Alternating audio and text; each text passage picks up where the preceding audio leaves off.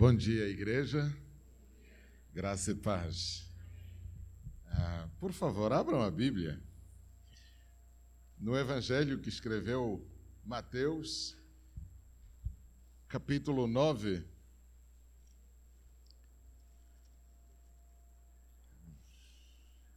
Do versículo 35 a 38, será o texto base da nossa reflexão essa manhã. Evangelho segundo Mateus, capítulo 9, do versículo 35 a 38.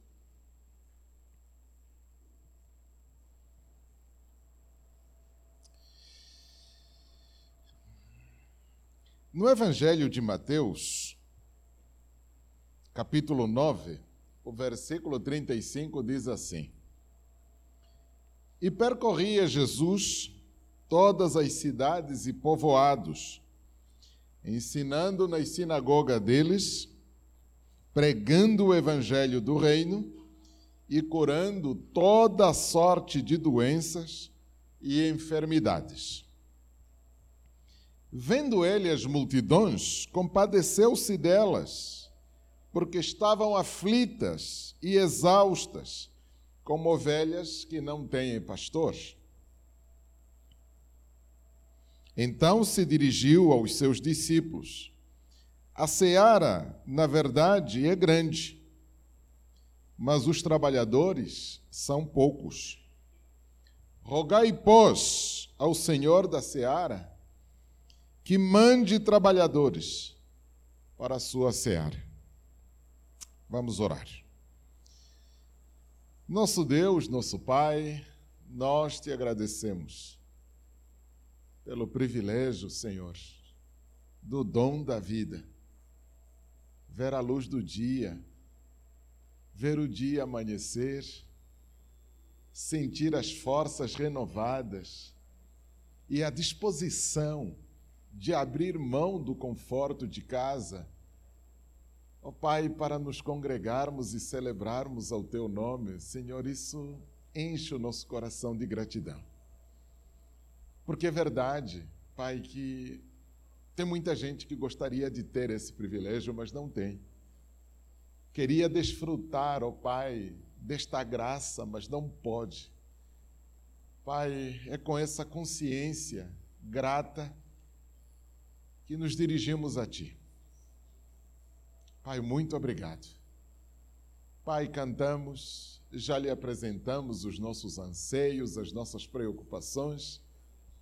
Nesse instante, pedimos, ó oh Pai, aquiete o nosso coração, tranquilize o nosso espírito, nos isole de toda e qualquer coisa que nos pode distrair e mantenha-nos sintonizados com a tua voz. Queremos ouvi-lo, Senhor. Fale conosco, nos alcance e produza em nós o que estiver no teu coração, produza em nós aquilo que parece bem aos teus olhos, através da tua palavra. Digno és, ó Pai, de receber toda a honra, toda a glória, todo o louvor em Cristo Jesus. Amém. Amém. Os caminhos da restauração é o nosso tema do mês. E hoje eu quero caminhar mais um pouquinho em torno dessa preocupação, refletindo né, o que a gente precisa restaurar, do que nós precisamos restaurar. Domingo retrasado falei de algumas coisas que nos assolam, nos preocupam e, enfim. Hoje quero falar de outras coisas. E quero começar já dizendo, eu vou falar de algumas coisas um pouquinho pesadas. Um pouquinho pesadas. Então eu peço encarecidamente que preparem o estômago. Vai ser uma boa feijoada hoje. Mas, enfim, é light ao mesmo tempo. Mas são coisas assim para nós pensarmos com seriedade.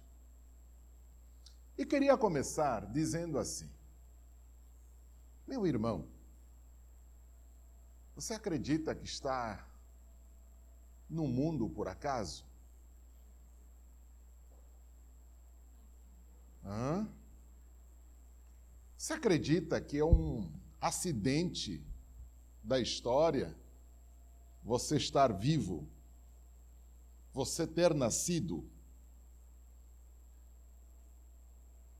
Se não é casualidade você nascer, você sabe o porquê você nasceu? Já descobriu por que você está vivo?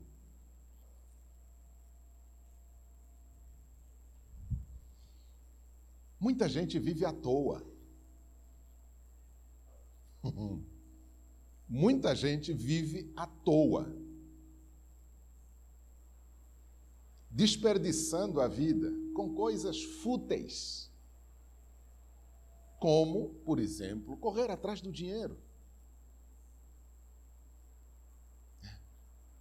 A modernidade nos trouxe muitas vantagens em termos de existência.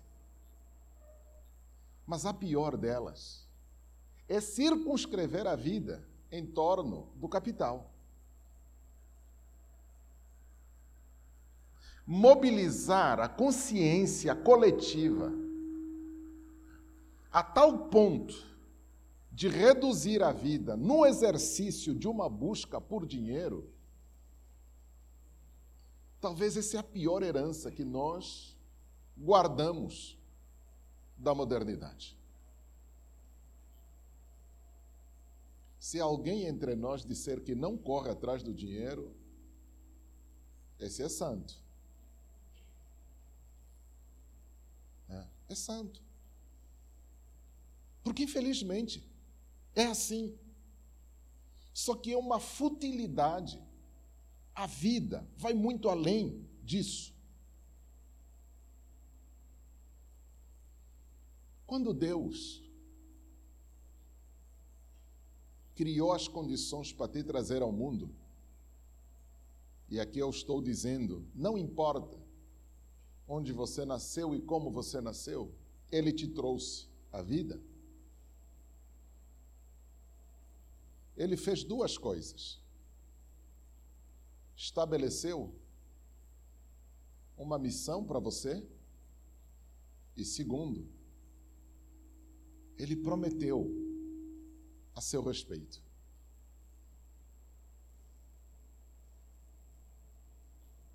Há uma missão que te trouxe ao mundo e há promessas a se cumprirem a seu respeito. Davi tinha tão certo isso que quando escreve o Salmo é, 139, ele vai dizendo: gente, a cada dia que passa, aquilo que está escrito no teu livro vai acontecendo a meu respeito. O que sugere que a sua história já está escrita. Ela só vai se cumprindo de acordo com a sua entrega.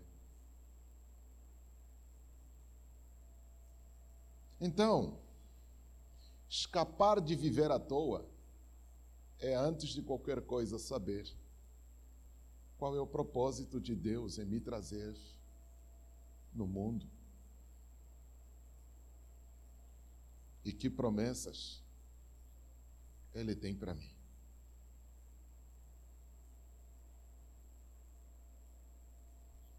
Isso é no nível mais baixo da coisa. A coisa é um pouquinho mais séria quando a gente elevar para o andar de cima e o andar de cima é a família na qual você nasceu. A família não é uma instituição do Estado, como alguns tentaram ensinar. Quando o Estado não existia, a família já era família. Quem instituiu a família foi Deus. Foi Deus que disse: Não é bom que o homem esteja. Far-lhe-ei uma disjuntora, uma companheira que lhe seja idônea e igual.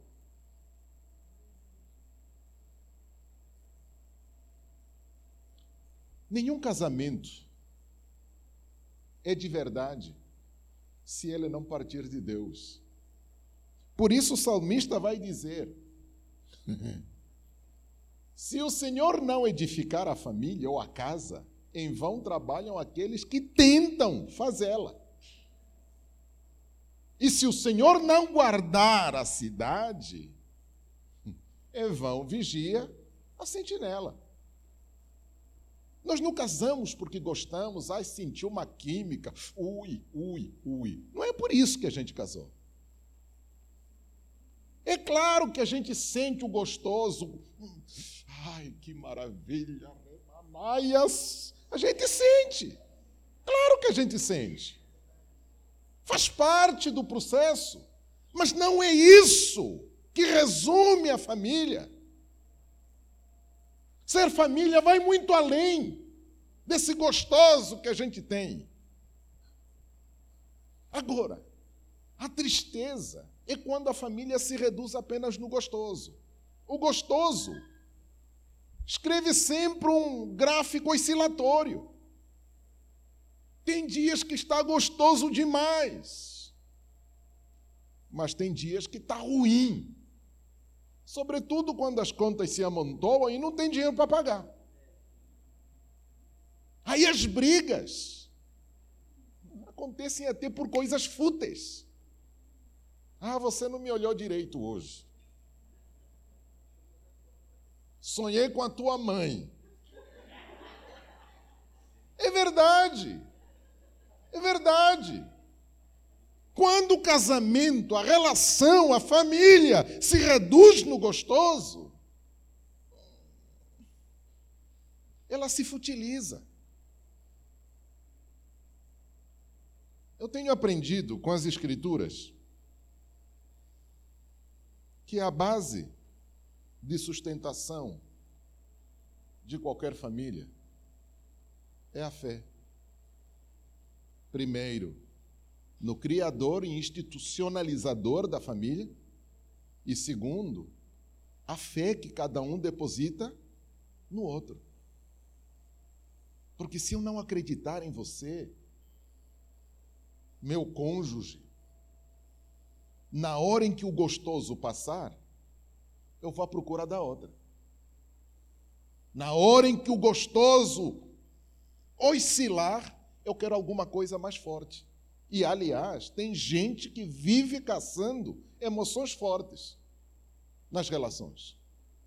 Então, ninguém é bom, boa, o bastante para se manter dentro de casa. Tem famílias que vivem à toa, porque reduziram a vida conjugal no prazer. Ah, eu não quero ter filhos, mas quero um cachorrinho, quero um pet, quero um gatinho. E aí morre pelo gatinho e não consegue ter filho. Não porque Deus privou a pessoa, mas porque não quer. Ah, dá muito trabalho. Imbecil. Não, me perdoem, me perdoem. Estava vendo uma senhora nessas condições. Ah, filho dá muito trabalho, eu não sei se estou em condições. Lá, lá, lá, lá, lá, lá. Aí o cachorro adoeceu. Acreditem. Essa mulher saiu do céu, foi para o inferno. Correndo de lá para cá com o cachorro, porque o cachorro está doente, aí descobriram que o cachorro está com câncer, precisa fazer não sei o que, não sei o que. Só a cirurgia da cachorrada foram lá 8 mil reais.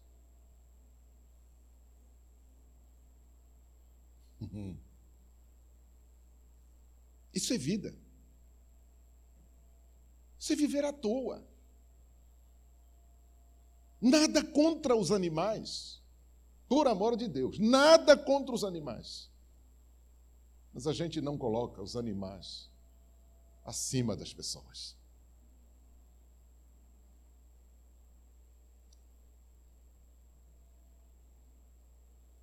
Quando Deus organizou a família de você, fez duas coisas. Deu a ela uma missão e fez a ela uma promessa.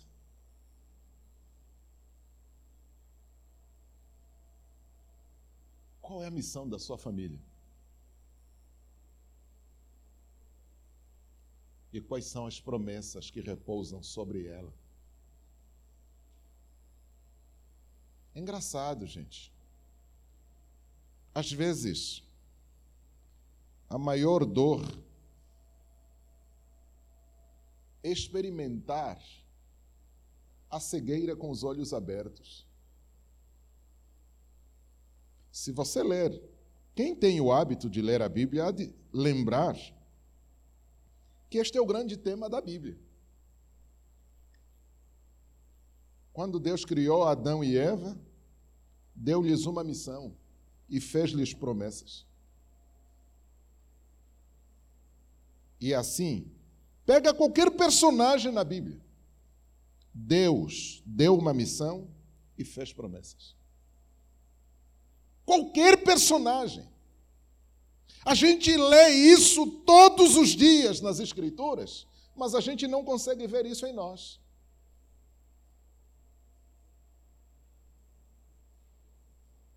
A tua família tem uma missão e tem promessas a se cumprirem a respeito dela. Agora, para você sacar qual é a missão da sua família, você precisa ter um olhar clínico à sua história, a história da sua família. Porque é errado pensar que a família começou com você. Sua família não começou com você. E provavelmente não vai terminar com você muito antes de você, já vieram muitas pessoas. Ontem estava lendo um artigo de uma irmã que está se aventurando nas Escrituras e interessante que num, num trecho simples ela escreve: é, os nossos pais na fé, Adão e Eva, e aí continuou. aí eu pensei comigo, Jesus é um estudante. Acredita que Adão e Eva são pais na fé. Não, eles não são nossos pais na fé. Eles são nossos pais biológicos. Não são pais na fé. Pai na fé é Abraão, com Sara. Adão e Eva não. São pais biológicos, porque toda a humanidade descende deles. A menos que você não acredite nisso. Então, dê uma olhada para trás. Qual é o percurso que a sua família vem fazendo? Porque eu acredito piamente que parte do que você vive é só reflexo do que os outros já viveram. E muito do que você ainda vai fazer é reflexo do que você está fazendo agora. A mesma coisa acontece no andar de cima, no, no último andar. Comecei com a pessoa, passei pela família, agora vamos para o andar de cima. O andar de cima é a igreja. É a igreja. Nenhuma igreja é igreja sem Deus. Sem Deus, a reunião de pessoas pode ser um clube de amigos, pode ser uma confraria, pode ser qualquer coisa. Pode ser maçonaria, pode ser Rotary, pode ser qualquer coisa. Pode ser macumba, terreiro, É? Ajuntamento de pessoas. O que faz do ajuntamento de pessoas uma igreja não é o ajuntamento em si, mas é o espírito que liga as pessoas umas às outras. O que me liga a você não é o que eu penso de você. O que me liga a você não é o que eu espero de você. O que me liga a você é o Espírito Santo. Porque se o mesmo Espírito que testifica em mim que sou filho de Deus for o mesmo que estiver testificando em você, então isso quer dizer que nós somos irmãos. E por mais que as trevas militem, lembram dessa canção? E por mais que as trevas militem, como é que é?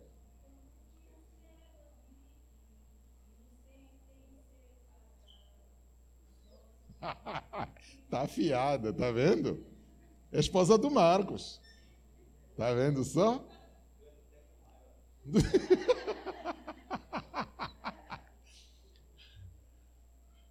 Por mais que as trevas militem, não conseguem nos separar. Tem vezes que até dá vontade de vazar, né? Sair correndo. Não quero mais. Mas o Espírito te traz de volta é aqui. A menos que você não, se, não é obediente, né?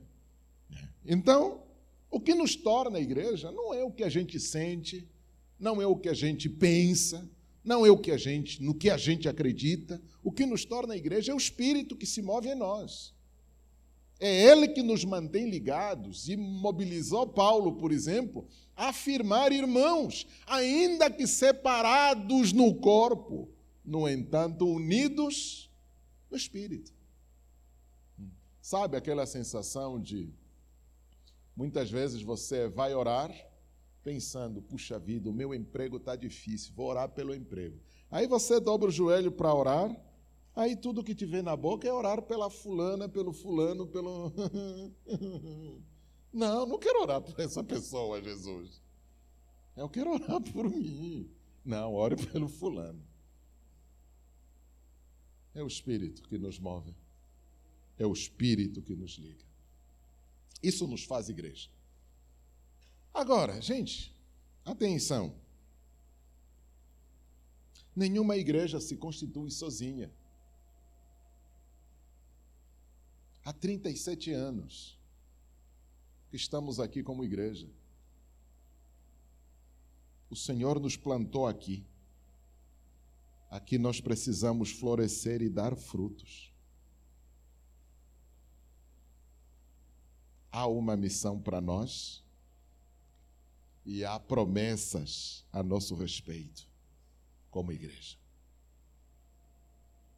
E aí a minha pergunta é: igreja, qual é a nossa missão aqui? Mascarenhas de Moraes. Qual é a nossa missão aqui? E que promessas o Senhor fez a nosso respeito? Eu acredito piamente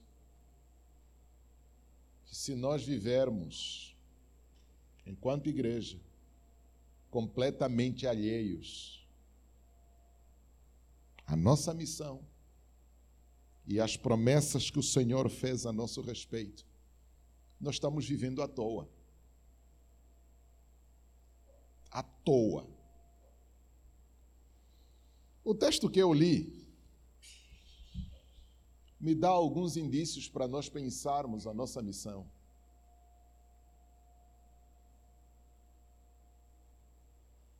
E percorria Jesus todas as cidades e vilarejos ou povoados. Enquanto percorria, Jesus ensinava, Jesus pregava. E Jesus curava. Todo tipo de doença e enfermidade. Uma igreja consciente da sua missão é uma igreja ensinadora, é uma igreja pregadora, é uma igreja que cura. Essa é uma igreja que está cumprindo a sua missão. Ensinar, pregar e curar fazem parte de um pacote maior, que é o pacote da libertação. Agora, a libertação, aqui nesse sentido, ele obedece critérios totalmente diferentes. Existe a libertação instantânea, que é aquela que você chega, ordena, sai, seja curado agora, aconteça. É? É Jesus disse: é fatá, abra-se. Você ordena e acontece. Essa é a libertação mais simples que tem. É a libertação mais simples que tem. Você manda em nome de Jesus e a coisa acontece. Ponto. Seja curado agora em nome de Jesus. Ponto. Aconteceu. Essa libertação precisa acontecer na igreja? Claro que sim.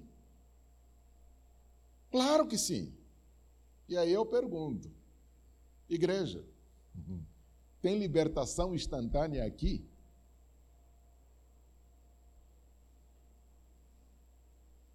Não me responda, responda para si. Tem libertação instantânea aqui?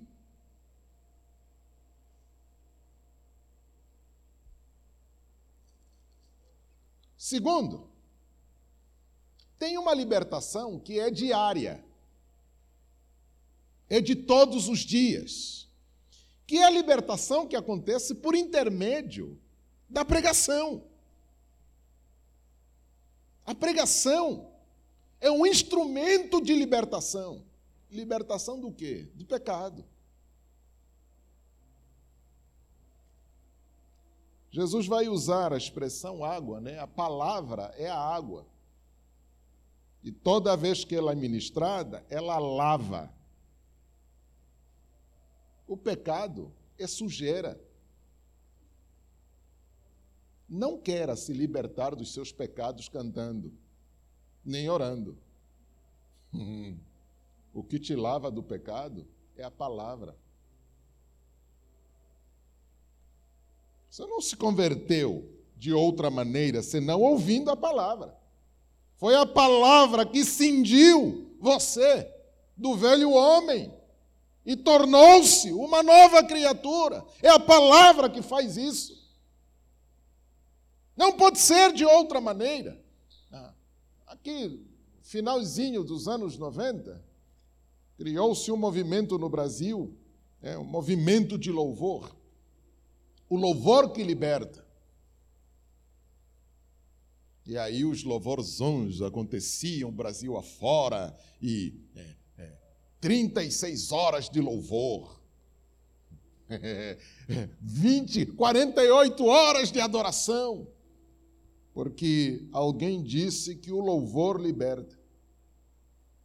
Gente, é mentira. É mentira. Louvor verdadeiro e genuíno não liberta. e nem é do prisioneiro. O louvor genuíno é do liberto. Uma vez livre, você está pronto para louvar e adorar de verdade. Ah, você está preso. Que louvor é que você está fazendo? Aliás, o que te liberta não é o louvor, é a palavra. Pergunte quantas vezes Jesus louvou, cantou para libertar as pessoas. Nunca fez isso. Não estou aqui desmerecendo o louvor de maneira nenhuma, por amor de Deus. Só estou dizendo que o perfeito louvor brota de um coração liberto. É isso que eu estou dizendo. Agora, cantar de mentira, todos nós cantamos de mentira às vezes, né? Tanto é assim que Deus não procura adoradores. Deus procura verdadeiros adoradores. Quem é o verdadeiro adorador? É o liberto. Pega uma criança, manda cantar. Veja como é que a criança canta. Bem que também tem umas crianças, bom, enfim Só Jesus na causa. Mas, quando a criança entende fazê-lo, ela faz.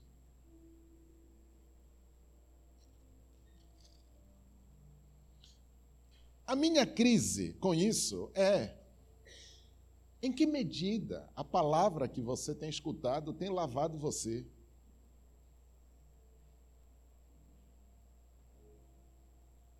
Porque, meu irmão, chegar aqui organizar uma mensagem, uma pregação maravilhosa, digna de aplauso, cara, isso aqui qualquer fariseu, qualquer papagaio faz. É só se dedicar um pouquinho. Não é atrás disso que nós estamos. O que nós queremos é que a palavra, quando ministrada, ela nos lave. Ela nos lave. Nos torne alvos.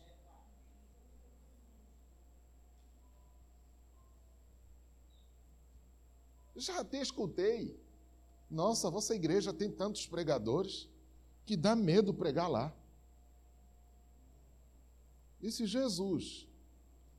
É assim que você está vendo a nossa igreja. Então os pregadores estão disputando quem prega melhor. É isso que você está vendo na nossa igreja. Meu irmão, o dia que eu chegar aqui para querer pregar melhor que o Felipe, querer pregar melhor que Marcos, querer pregar melhor que pastora Renata, meu irmão, pode me excluir do rol de membros. Não é esse o propósito. E não é tornar a palavra mais bonita, mais agradável, mais palatável ao nosso prazer. Não é isso. Que a palavra te liberte do pecado. Que a palavra te torne mais santo do que você já é que a palavra te aproxime aquilo que Jesus é, te torne mais parecido com Ele. Porque se for para pregar, para sermos aplaudidos, é claro que a gente não vai querer pregar para gato pingado. 150 pessoas e gato pingado. Preguei na Bahia para uma multidão mais ou menos de 10 mil pessoas. Meu irmão, acredite, o gostoso que aquilo faz no nosso ego é do inferno. Você falar e ser ovacionado por uma multidão de 10 mil pessoas, meu irmão, se você não tem estrutura, você se afunda no inferno. Eu conheço amigos amigos, entre aspas, que se a gente convidar para vir pregar aqui, ele não vem, porque a nossa igreja é pequena. Se for para fazer esse tipo de coisa, vai lá nas cucuias. Não é isso que nós buscamos. E nem é isso que nós queremos. Não quero, não faço questão que você venha à igreja porque a igreja tem uma palavra gostosa. Não é o gostoso da palavra que nós queremos que você encontre. Nós queremos que essa palavra te transforme, que ela te lave, que ela te purifique, que ela te torne melhor do que você tem sido. Não é aplausos que nós queremos. E nem é isso que a igreja está a buscar. A igreja está preparando os seus membros para aquele dia do encontro com Cristo. Quem não estiver uniformizado com as vestes brancas não terá acesso às bodas do Cordeiro. Mas como alvejar as nossas vestes, senão pela palavra? Então, meu irmão, você que vai fazer uso desse púlpito, em nome de Jesus, não venha aqui para encantar a multidão. Não venha aqui querendo ser melhor que alguém. Nós só queremos que você seja fiel a palavra que o Senhor te deu para essa igreja. É isso que nós queremos. É isso que nós buscamos. Porque é isso que vai nos ajudar a cumprir com a nossa missão. Terceira coisa, curar, pregar. A terceira coisa é ensinar. A igreja precisa ser ensinadora, professora. E aqui eu não vou fazer meia-culpa, não. Temos pouco ensino na igreja. Falta mais ensino na igreja. Temos ensino de casais, temos ensino disso, mas temos, precisamos de ensino à igreja.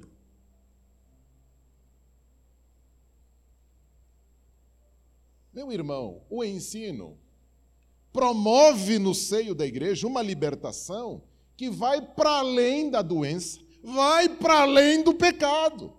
Nos alcança na estrutura da má educação que nós trouxemos de casa. Se alguém aqui disser que não foi mal educado, eu queria ter cinco minutos com você para te provar que você é mal educado, só pelo fato de não acreditar que você foi mal educado. Deixa eu te dar alguns exemplos. Quando nós pensamos em educação, nós já pensamos nos grandes teóricos. Piaget, Vygotsky, Vallon, lalalá, lalalá, lalalá. E muitos irmãos que lidam com a educação cristã estão adotando as, os pressupostos didático-pedagógicos desses teóricos para trazê-los na igreja.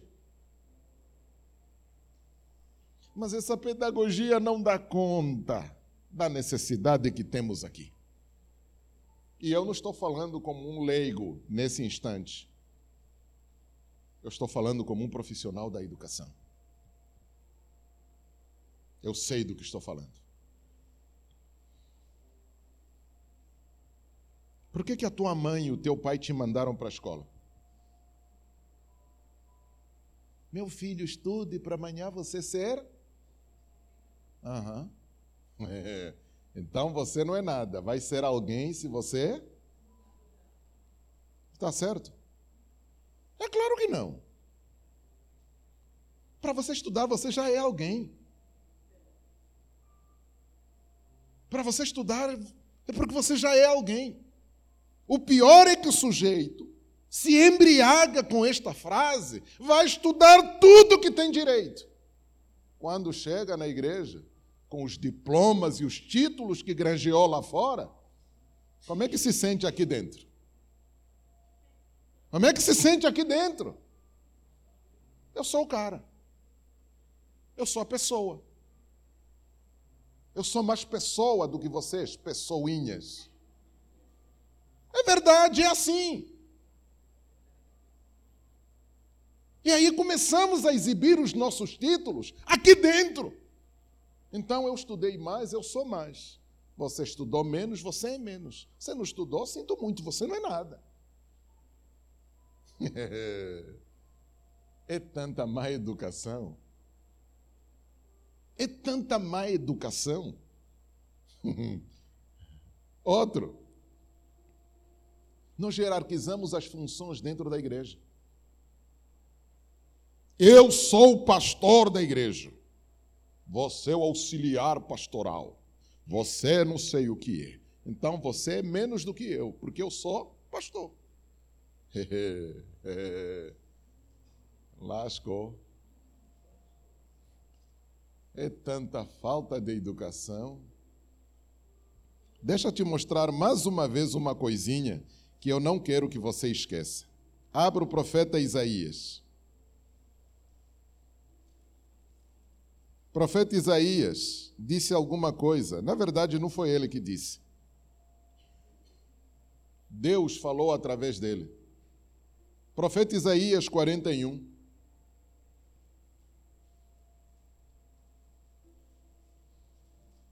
Profeta Isaías 41. Me ajude a ler o versículo 24.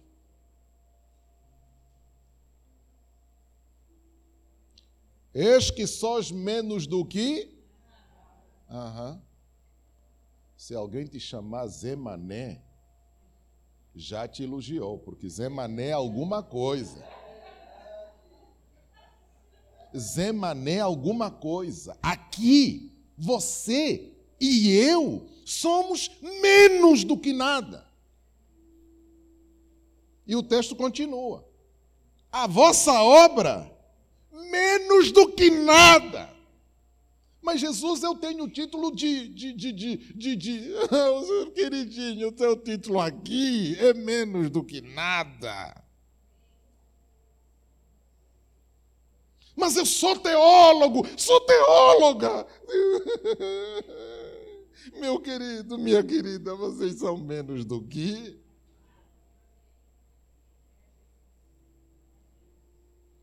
Ah, mas eu sou professor universitário. Que se lasque. É menos do que nada, querido. Menos do que nada.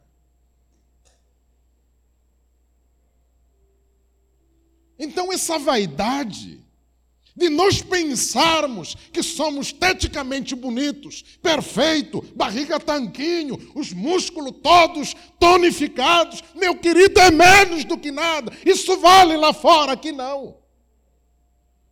Vai lá se exibir onde você quiser. Não aqui. Porque aqui você. Bom. Queria falar o que não se diz.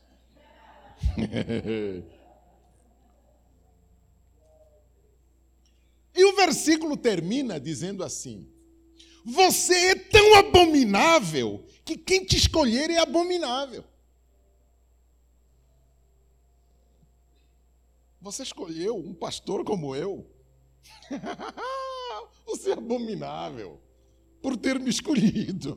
Marcos, você foi logo escolher eu como amigo, cara. Você é abominável, porque você escolheu uma abominação. Ah, hashtag ZL. Lado a lado. Aí. Ah, é tudo abominável, entendeu? Tudo abominável. Entendeu? Nós somos tão abomináveis que quem nos escolhe se faz abominação diante de Deus.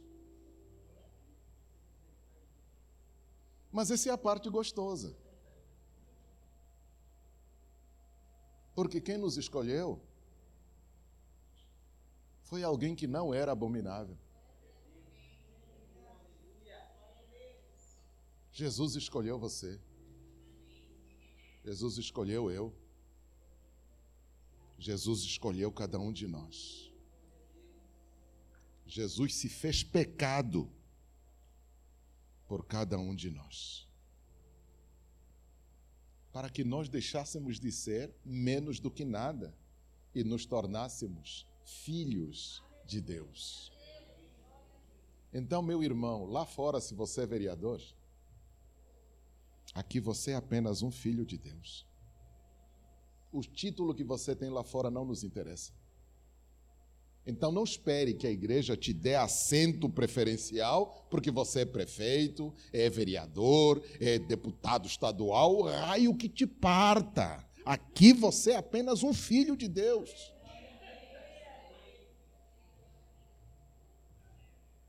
Essa história de igreja que cria status entre os irmãos, isso é reflexo da má educação que trouxemos de fora para dentro.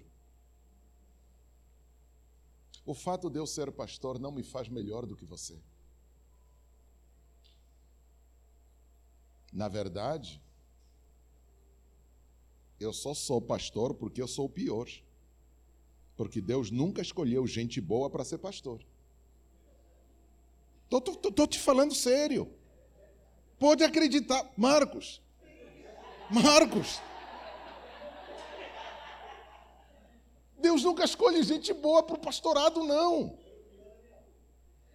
Cara, Paulo vai dizer: olha, dos miseráveis pecadores, dos quais eu sou principal, o pior de todos. Essa inversão de que é, o fato de eu ser pastor sou a nata da igreja, meu irmão, isso é reflexo de uma má educação. Ah, eu tenho que ter. Ah, eu me lembro dos acampamentos, né? O caráter das pessoas se revela sempre na hora de comer. Pastores, apóstolos, bispos, é, patriarcas, o que é que fazem? Uma mesa separada. Certo? E na hora de servir, eles nem vão na fila. E se forem na fila, passam à frente todo mundo. E aí vão comer naquele lugar reservado. Gente, isso é má educação. Isso não procede nas Escrituras. Pergunta se Jesus, quando multiplicou os pães, criaram uma mesinha separada para ele. Sabe por que, que tem tanta má educação no seio da igreja? Porque falta ensino. Só o ensino nos livra, nos liberta dessa má educação que nós trouxemos lá de fora. Paulo Freire te coloca num pedestal que você não devia aceitar. Ninguém ensina ninguém. Você tem certeza, Paulo Freire? Você tem certeza que ninguém ensina nada a ninguém? Nunca se viu tanta bobagem por causa dessas ideias toscas e mentirosas. Se ninguém ensinasse ninguém, o mundo seria o que é? Bom, gente, deixa para lá. Quando o ensino na igreja escasseia, aumentam as expressões da má educação no seio da congregação. Para a igreja cumprir a sua missão, ela precisa se comprometer com o ensino. E não querendo fazer aqui meia-culpa, dos três ministérios, nós temos um que é forte, é legal. Faltam dois. Se estamos refletindo os caminhos da restauração, precisamos restaurar dois ministérios nessa igreja: ministério de cura e o ministério de ensino. Falta nessa igreja. Não estou mandando recado, estou falando porque eu sou membro dessa igreja. Falta ensino na nossa igreja. E não estou falando ensino, ensino para a igreja. Em quantas partes se divide a Bíblia? Não sei. Você é membro da igreja? Hã? Consegue conviver com isso? Qual é a temática do Evangelho? Ah, qual é o tema? Qual é a mensagem principal do livro dos Salmos? Oh, pastor, não faço a menor ideia. Hum, é isso. Falta ensino na igreja.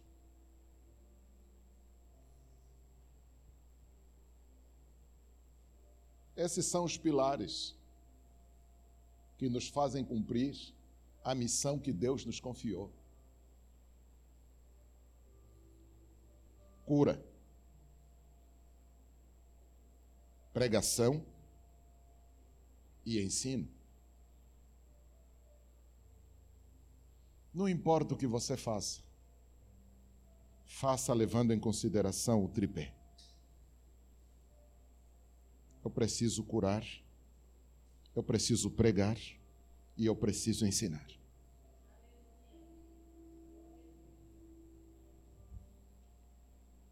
Sabe o que, que me chama a atenção no final dessa história? É ver Jesus preocupado, mas tão preocupado, quando ele olha para as multidões. A visão que ele tem não é uma visão boa, é uma visão turva. Versículo 36, o texto vai dizer o seguinte: Vendo ele as multidões, compadeceu-se delas, porque as via como ovelhas que não têm pastor. Meu irmão, o problema dessa igreja não são pastores. Porque nunca vi uma igreja com tanto pastor por metro quadrado como a nossa igreja. Né? Como a nossa igreja. O problema não são pastores. O problema é outro. O problema é outro. Eu ando muito, ou andei muito. A pandemia me segurou um pouquinho mais. E era muito interessante. Você chega numa cidade, chega numa igreja para pregar, aí você prega, você dá o estudo, dá o ensino, seja lá o que for. Na primeira folga que te derem, os irmãos já chegam junto para te alugar. Certo? E quando vão te alugar, começam a te contar causos da igreja. Olha, o irmão Fulano tem pecado. Fez isso, fez aquilo, fez aquilo. Ontem eu estava pregando aqui em Itaquera, numa igreja. Na primeira, assim que cheguei, só me acomodei, o irmão já chegou junto. Você está sabendo do pastor Fulano? Eu disse, não. Você conhece o pastor Fulano? Claro que ele é meu amigo. Tal, tal, tal. Sabe o que, que tá... Você sabe que ele está afastado do ministério? Isso é mesmo. Hum. Eu pensei comigo, novidade. Eu também tenho vontade de vazar. Às vezes tenho vontade de correr. É muita responsabilidade ser pastor. Mas aí fiquei quietinho, não dando corda à conversa. Mas aí o irmão já se sentiu, ah, e tal, sabe por que ele foi afastado? Eu disse, olha, não sei. Mas você não disse ele se afastou? Não, ele não se afastou. Na verdade, ele foi afastado. Porque estava mexendo no dinheiro da igreja. Aí eu fiquei me perguntando, Jesus, o que, eu tenho a ver com isso? Hã? O que, eu tenho a ver com isso? E o pior é que me contam isso antes da ministração. Gente, horroroso. Aí te contam isso antes da pregação, isso pode atrapalhar, inclusive, o que você vai passar para os outros. Aí, você está sabendo, irmão Fulano? Gente, chegou uma hora em que eu tive vontade de mandar o irmão calar a boca. Mas pastor não pode mandar calar a boca a ovelha, né, pastora? Não pode. Fizer isso, você. É Qual é a experiência que eu tenho tido nesse sentido?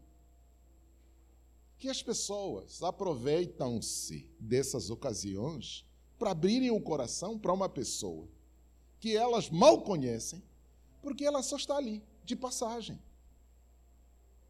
Termina a razão que lhe levou ali, ela vai embora, leva tudo. Eu tenho dito a experiência de ovelhas sem pastor não é coisa que a gente vê lá fora, a gente vê dentro da igreja. Uma pessoa como essa, que se aproveita de um visitante para lhe contar os causos da própria igreja, o que, que ele está dizendo? Isso é coisa que se conversa com uma visita? Claro que não. Isso é coisa que você resolve com seu pastor. Não é da minha conta. Não tenho nada a ver com isso. Quando muito, só posso orar. Vou fazer o quê?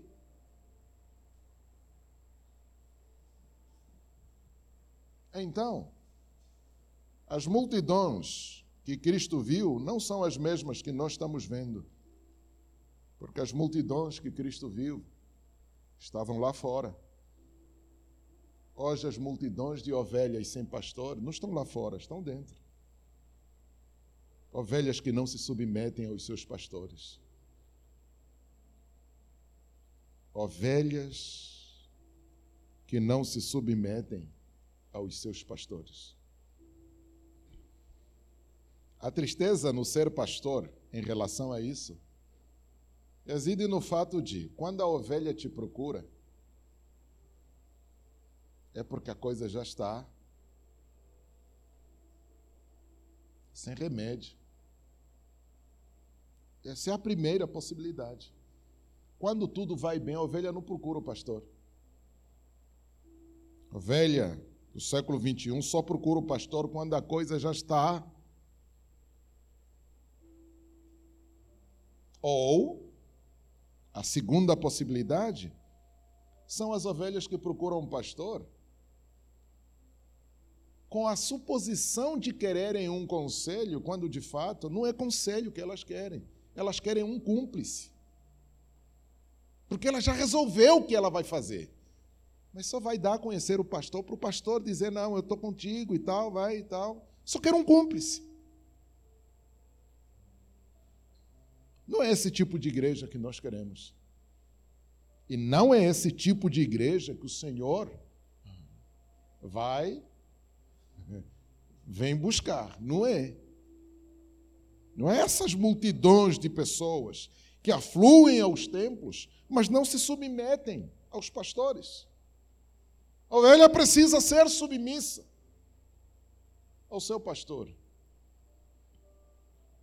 Eu tenho dito, eu nunca pedi para ser pastor. Eu queria ser outra coisa. Eu me encanto com eletricidade. Eu queria ser engenheiro elétrico.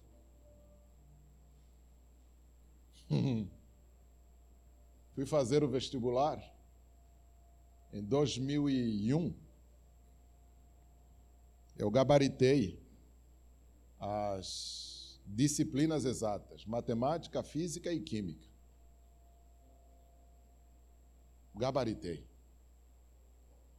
Me deram a possibilidade de fazer qualquer curso de engenharia. Mas o Senhor disse: não é isso. Queridinho, não é isso que te trouxe.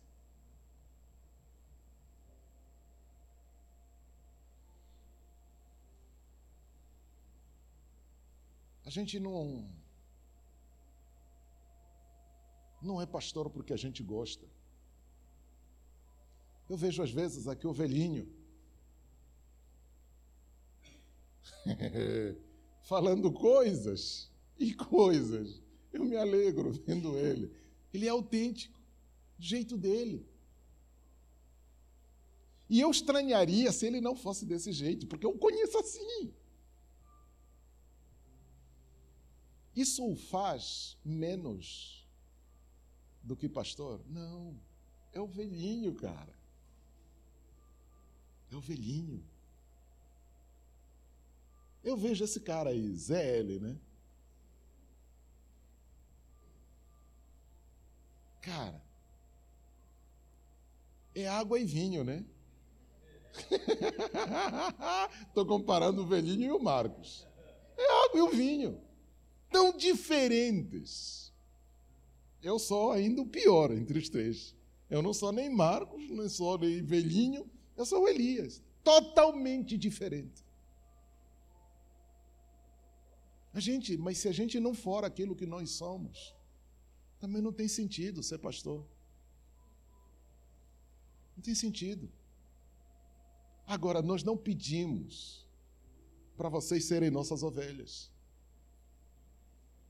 O Senhor confiou vocês nas nossas nas nossas mãos nós é que algum dia havemos de dar contas a Deus pela alma de vocês. Nós não pedimos isso. Aliás, se fosse questão de querer ou gostar, talvez a gente nem teria se conhecido. Porque eu imagino, se eu tivesse feito engenharia elétrica, hoje eu estaria em Angola, trabalhando, nem teria conhecido vocês. Mas Deus não permitiu que eu fizesse o que eu queria. E estou aqui com vocês. Não pedi para ser vosso pastor. Não pedi para estar à frente de vocês. Mas eu não vou negar o, o que o Senhor me confiou. É isso. Sou vosso pastor. Mesmo que você não gosta, me engula, engula. Sou seu pastor. Sou seu pastor. Agora, nesse sentido, meu irmão, não seja essa ovelha rebelde.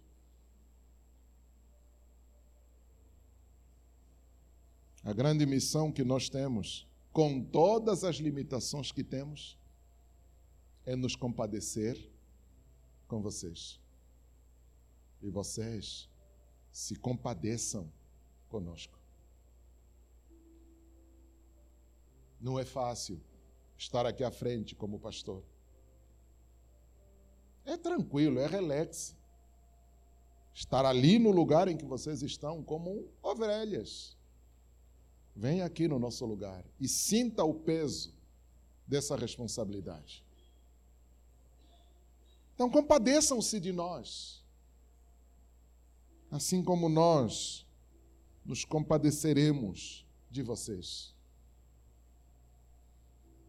A igreja que cumpre a missão que Deus lhe confiou é a igreja que se compadece com a miséria humana. É a igreja que se compadece com a desgraça alheia. É a igreja que se compadece com as dificuldades dos outros. Irmão, não seja indiferente ao que o seu irmão está vivendo. Seja compassivo. Lembre-se que no lugar dela você poderia estar. E se você estivesse no lugar dela, o que é que você gostaria que os outros te fizessem? É isso que você deve fazer. Sabe assim, outro dia, num louvorzão desses aí que eu participei, um irmão se sentou ao lado de alguém. Eu não sei qual era o problema dele, mas ele tinha um problema de mau hálito. Mau hálito. E toda vez que ele abrisse a boca para cantar aquelas notas, aí a irmã, muito asseada por sinal, sentindo o bafo que vinha do irmão, o que que fez? Muda de lugar. E o pior não é isso, o pior é que ela ainda tem coragem de compartilhar. Nossa, tive que sair daquele lugar porque aquele irmão tem bafo de onça.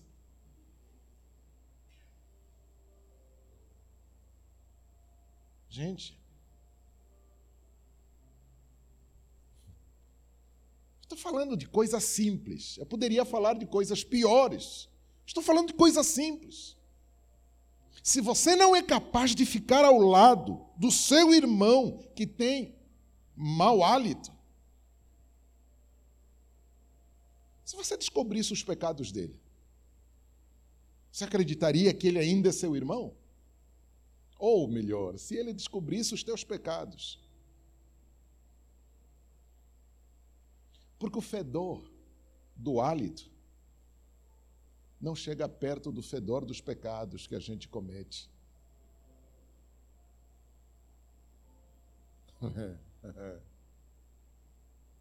Então, se você sabe como tratar do mau hálito, ajude. Em vez de você fugir, ajude.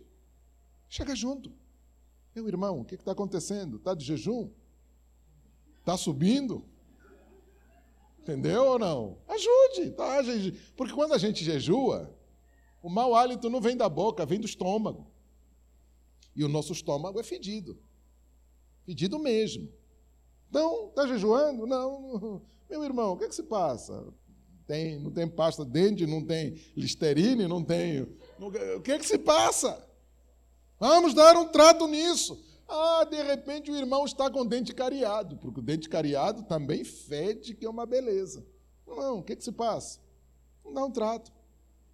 Dá um trato. Aquela hora em que você diz, puxa vida, eu percebi que o irmão tem essa dificuldade. O que, que eu posso fazer para ajudar? Eu não vou jogar, não vou transferir a responsabilidade para outro. Eu tomo a responsabilidade para mim. É a mim que o Senhor mostrou é a mim que compete a responsabilidade de resolver. Se eu não puder, vou pedir ajuda de quem pode. Mas eu vou correr atrás. É isso ser igreja. Agora, quando as dificuldades do outro me fazem correr, para terminar, Jesus manda orar A seara é grande, mas há poucos trabalhadores.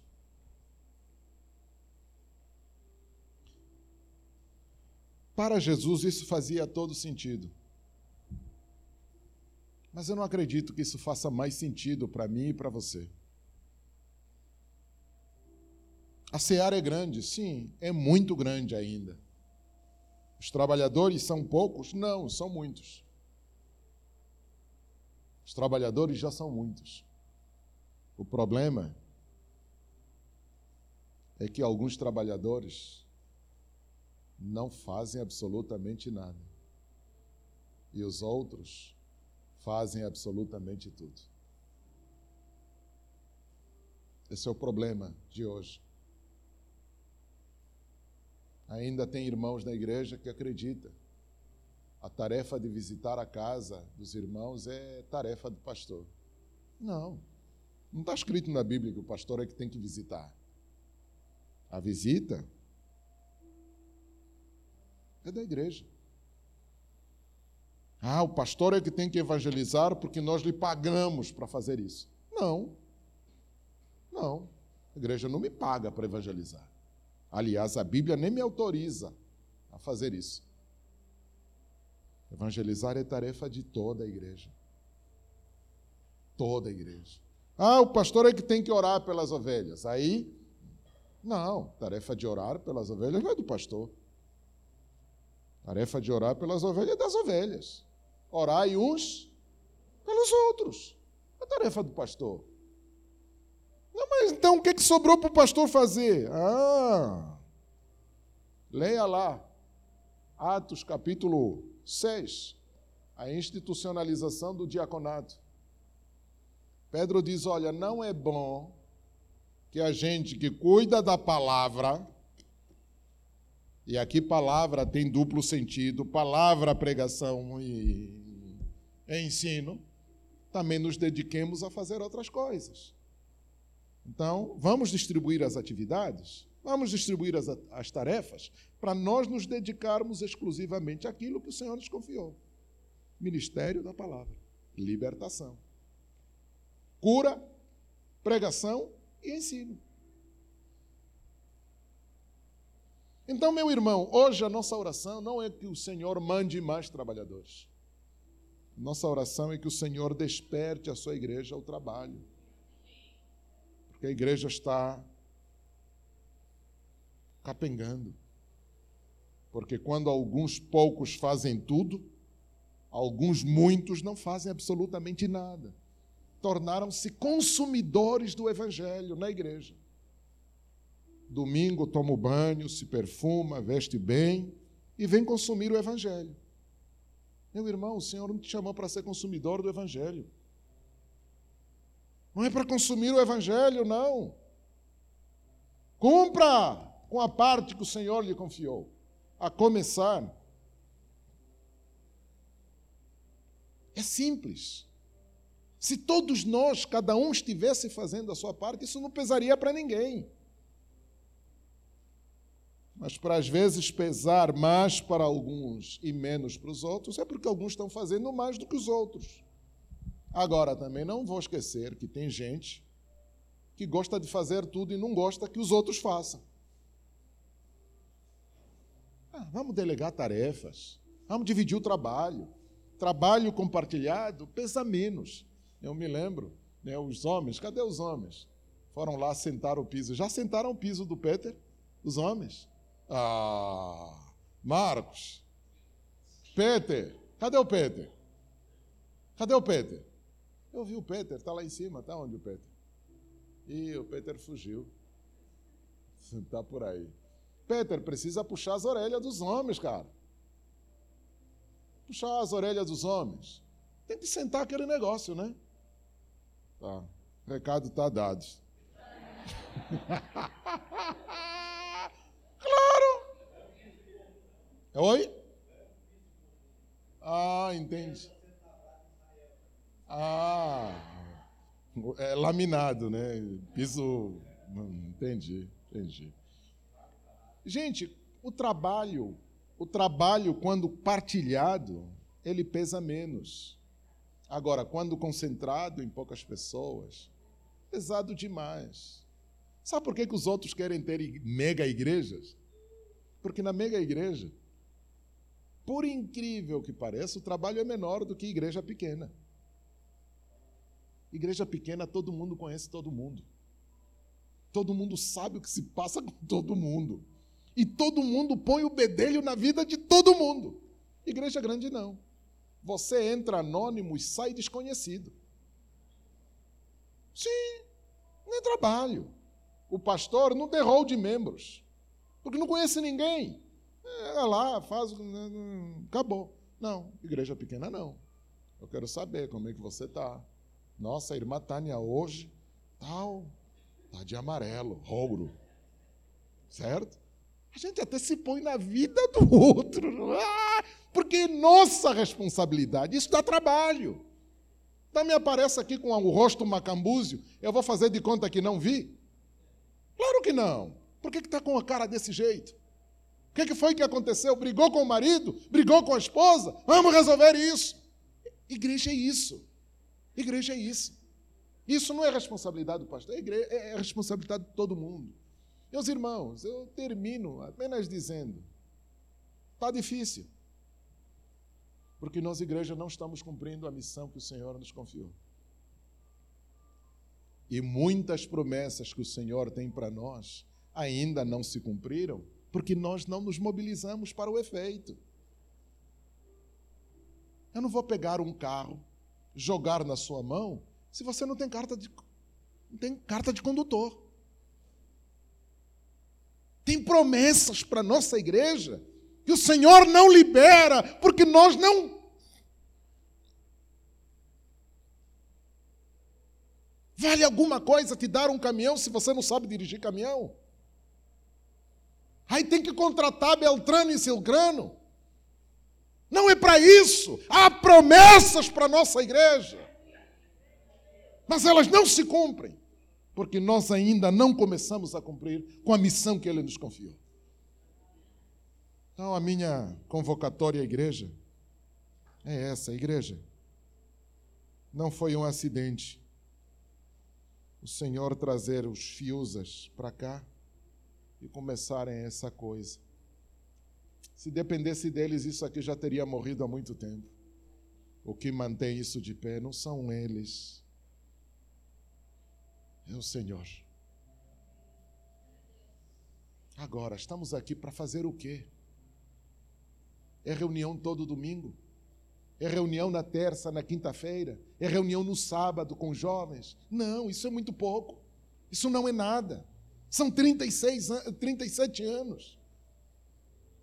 Já somos homens, já somos mulheres, já somos maduros o suficiente para ir além daquilo que a gente está acostumado. Quais são as promessas que o Senhor tem para nós? Enquanto não nos mobilizarmos, não se concretizam.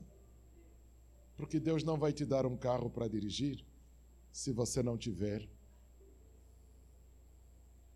a carteira de motorista. Muita coisa está por acontecer, mas não acontece porque não há mobilização. Então, se estamos chorando por, pelos caminhos da restauração, está na hora de nós repensarmos. Porque Deus nos trouxe? Qual é a missão que Ele nos confiou?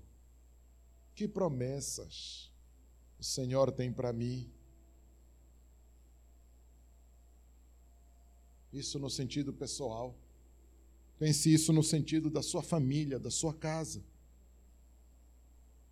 O Senhor não te fez, não te constituiu família por acaso, não é acidente, é propósito. Qual é a missão da sua família? E que promessas o Senhor tem para a sua casa?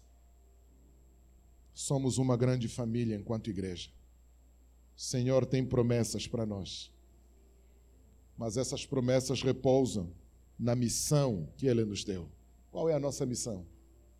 Nesse bairro, nesse lugar, há 37 anos. Qual é a nossa missão? Para cumprir a nossa missão, precisamos de três coisas. restaurar imediatamente três coisas aqui dentro: o ministério da cura, o ministério da pregação e o ministério do ensino. Se nós não cumprirmos com a missão que ele nos confiou, as promessas vão sendo proteladas para um tempo que nós desconhecemos.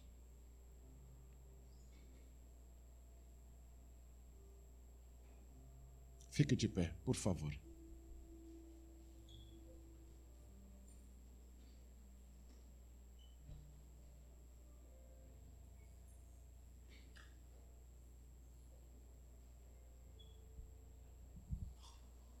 Feche os olhos. Feche os olhos.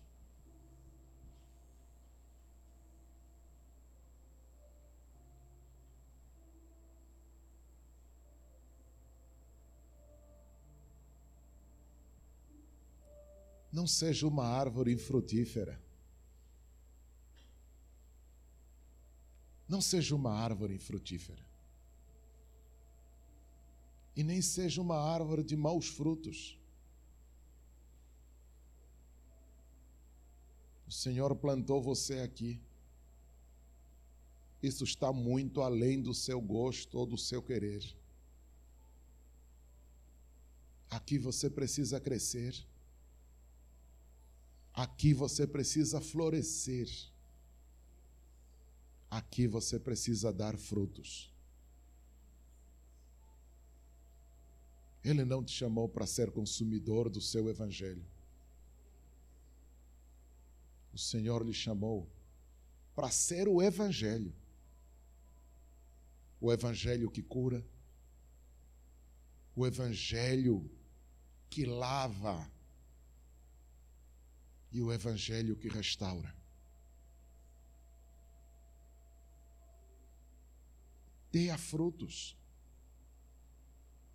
Não espere consumir os frutos dos outros,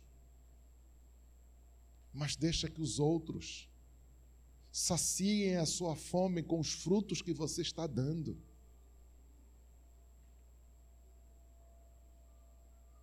consumir o evangelho, isso aí qualquer papagaio, qualquer pet faz. Jesus vai dizer: olha, os passarinhos não semeiam, não cegam, não, não, não, mas vocês têm muito mais valor do que os passarinhos.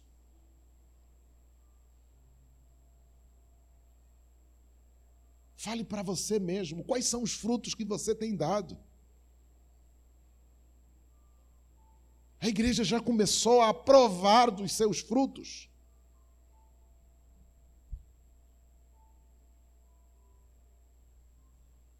Não são crentes infrutíferos que o Senhor chamou.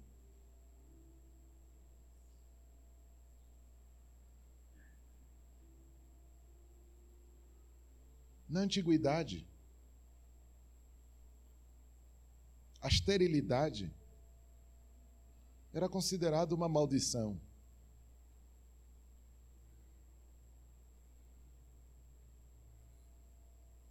Na antiguidade, todos acreditavam que o Senhor é que abria a madre, ou o Senhor é que fechava a madre. O Senhor deu o privilégio a alguns de serem pais. Mas esse privilégio ele não deu a todos. A crise dos nossos dias, a maldição não são, não é a esterilidade. Hoje a esterilidade é considerada uma bênção. Maldição é ter muitos filhos hoje. Ser fecundo, ser fértil, hoje é maldição. Está tudo invertido.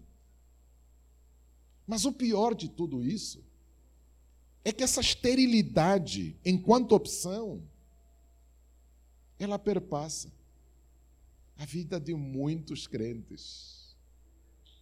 São crentes estéreis, não geram filhos, não dão frutos. Não porque não podem, não porque Deus não lhes capacitou para o efeito, mas porque elas escolheram ser estéreis. Elas comem o que os outros produzem, mas elas não produzem nada.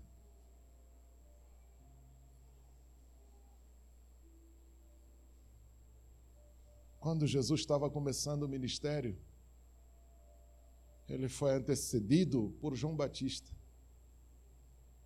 E a pregação de João Batista era: o machado já está à mão para cortar toda árvore que não dá fruto.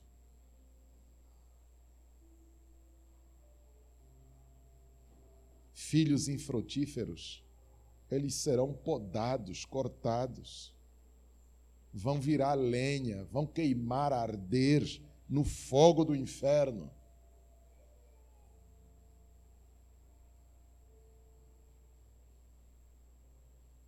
Porque não dar frutos não é uma incapacidade, não é uma impossibilidade, é uma opção que os crentes do século XXI fizeram. porque o Espírito que fez morada em você, ele é geratriz, ele é fecundo, tão fecundo quanto você não imagina. Mas ele não vai dar nenhum fruto se você não quiser. Porque o Espírito respeita a tua vontade. frequentar igreja para consumir o que se produz na igreja. Não é para isso que você é cristão. Ah, mas pastor, eu estou muito ocupado. Pode acreditar que todos nós estamos muito ocupados. Todos nós. Nós não vivemos só da igreja. Temos ocupações além da igreja. Mas ainda assim, o chamado a frutificar. É um imperativo inadiável.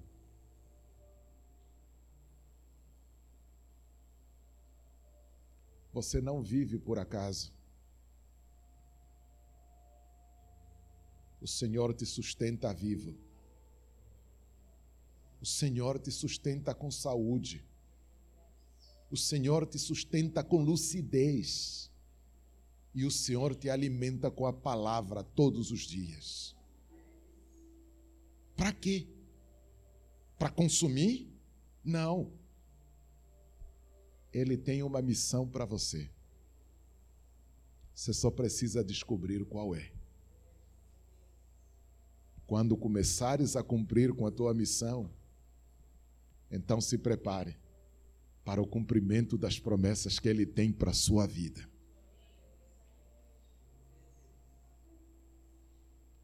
Pai, te agradecemos. Obrigado por esta manhã.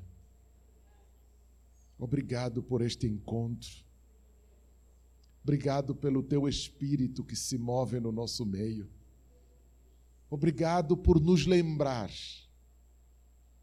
da missão que o Senhor tem para nós e das promessas que o Senhor ainda vai cumprir em nós. Pai, em nome de Jesus, eis-nos aqui, envia-nos a nós e faça em nós conforme parece bem aos teus olhos. Ajuda-nos, Senhor, na nossa fraqueza. Ajuda-nos, Senhor, nas nossas limitações. Pai, somos tão imperfeitos Ajuda-nos nas nossas imperfeições. Pai, nos rendemos a Ti. Não queremos ser ovelhas sem pastor, porque o Senhor nos deu pastor. O Senhor nos deu aqueles que cuidam e zelam por nós. Não queremos ser árvores infrutíferas. Queremos produzir muitos frutos, Senhor. Nos ajude. Nos ajude nos desperte, Senhor. Que sejamos proativos, Senhor. em vez de esperar que alguém nos diga o que fazer. Pai, que nós nos ofereçamos. Eis-nos aqui, o que eu devo fazer, como fazer, como posso ajudar. Pai, que isso seja a pauta da nossa caminhada por esses dias, enquanto o Senhor nos restaura a sua imagem e a sua semelhança. Pai, leve-nos em paz para casa. Nos proporcione, Pai, um almoço abençoado na companhia dos nossos entes queridos. E continue falando conosco, Senhor, nos ajudando a remoer aquilo que o Senhor falou conosco hoje. Pai, em nome de Jesus, nos dê uma semana abençoada.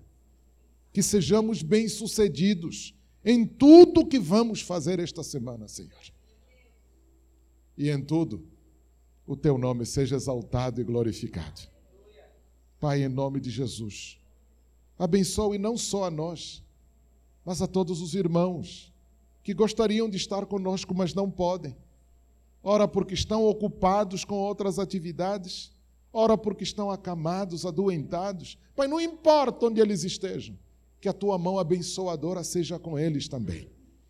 Pai, ao reverendo, o velhinho, Pai, que o traga em paz, traga-o na tua paz, são e salvo, assim como ele foi. Pai, em nome de Jesus, abençoe cada família. Famílias que de repente aqui só está uma pessoa, os outros não creem ainda. Pai, em nome de Jesus, abençoe toda a família, Senhor. Mesmo aqueles que ainda não creem, sejam abençoados, Senhor.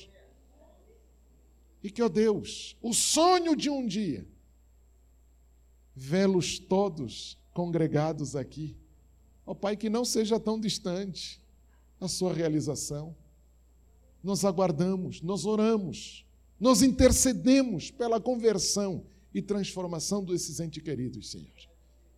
Pai, em nome de Jesus, tome-nos nas tuas mãos, porque somos teus e o Senhor é nosso. Que o Senhor vos abençoe e vos guarde. Que o Senhor faça resplandecer o seu rosto sobre vós. Que o Senhor sobre vós levante o seu rosto e vos dê a paz, hoje e eternamente, em nome do Pai, do Filho e do Espírito Santo. Amém. Deus abençoe.